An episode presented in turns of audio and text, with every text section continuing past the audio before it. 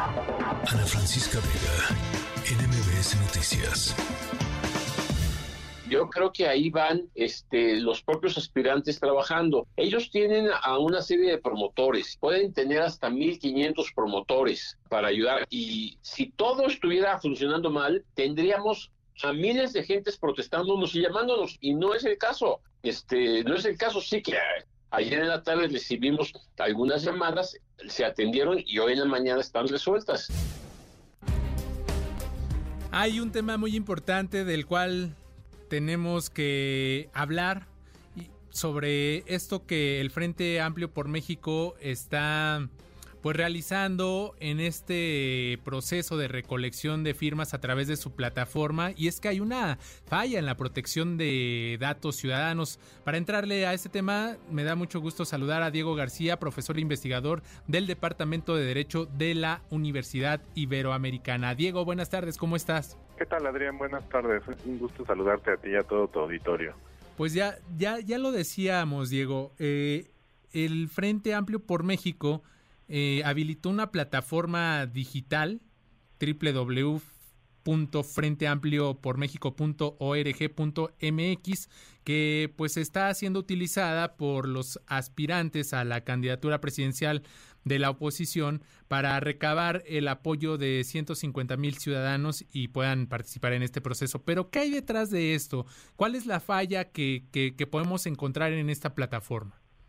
Pues mira, Adrián, yo lo que veo desde un inicio que se constituyó este ejercicio democrático y que la verdad yo celebro mucho, es eh, pues quién es el responsable de ese tratamiento de los datos personales, porque al final del día eh, el Frente Amplio pues es una es una conformación donde participan ciudadanos, donde participan partidos políticos, donde ex consejeros electorales son los que están organizando el ejercicio democrático. Y entonces empezamos a ver la presencia de diferentes actores. Pero la pregunta más seria es quién es el responsable del tratamiento de los datos personales. ¿Por qué, es importante insistir en esto? Porque al final del día se está construyendo una base de datos muy grande, muy con los testimonios, eh, dando datos muy sensibles como pueden ser huellas dactilares, como pueden ser fotografías y como puede ser la credencial del lector. ¿no? Entonces, eh, al final del día aparecen muchas personas involucradas en este ejercicio pero al final del día siempre se tiene que, cuando hay un tratamiento de datos personales, se tiene que determinar quién es el responsable de ese tratamiento de datos personales. Y si tú te fijas, el Frente Amplio pues no tiene una personalidad jurídica como tal.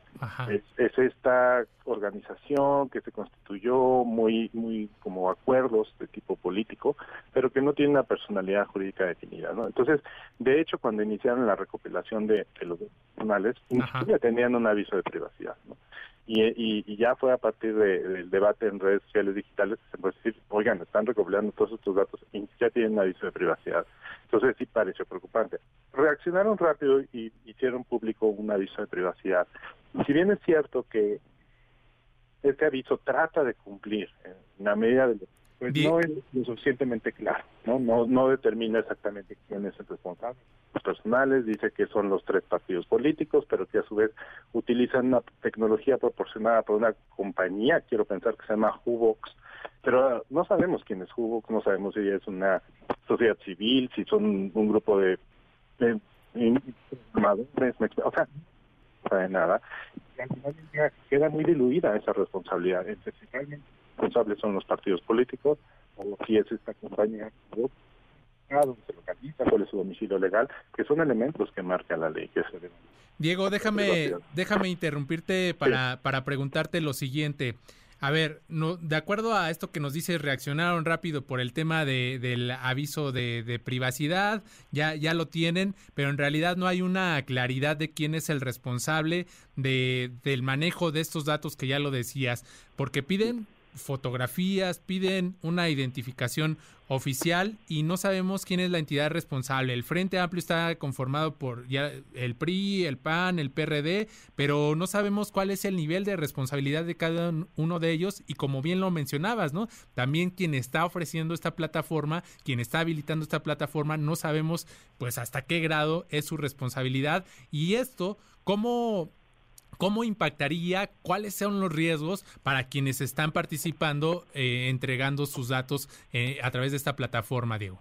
Pues mira, el gran riesgo es que al final del día el usuario que está participando en este ejercicio no sabe a quién le está entregando los datos. ¿Me explico? O sea, el hecho que estén involucrados los tres partidos y que también esta compañía que se señala en el aviso de privacidad, Hubox, que no sabemos dónde está, está constituida, no si lo legal, me explico, y, y, la forma como está fraseado el aviso de privacidad pareciera que en los partidos le están, están diciendo que la compañía es la responsable del tratamiento de los datos personales.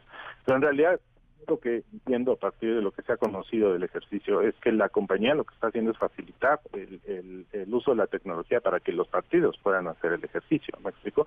Entonces, la ley es muy clara en esta materia y se tiene que determinar quién es el responsable de los datos personales y si es necesario que alguien más intervenga en el tratamiento, como la compañía Hubox, la ley también establece otro tipo de figuras como pueden ser los encargados, que es una figura que está establecida en la ley.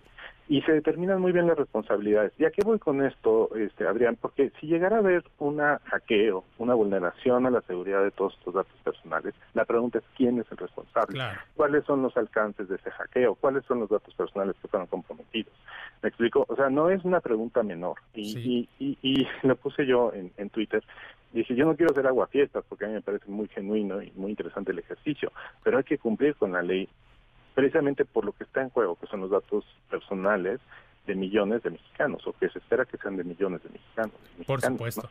Pues estamos ahí, pendientes, Diego García, profesor investigador del Departamento de Derecho de la Universidad Iberoamericana. Muy interesante este planteamiento que nos haces y pues eh, a ver si corrigen estos vicios en los días siguientes y tendremos ya oportunidad de, de platicarlo. Te agradecemos estos minutos. Muchísimas gracias y quedo al pendiente. Ana Francisca Vega, NMBS Noticias.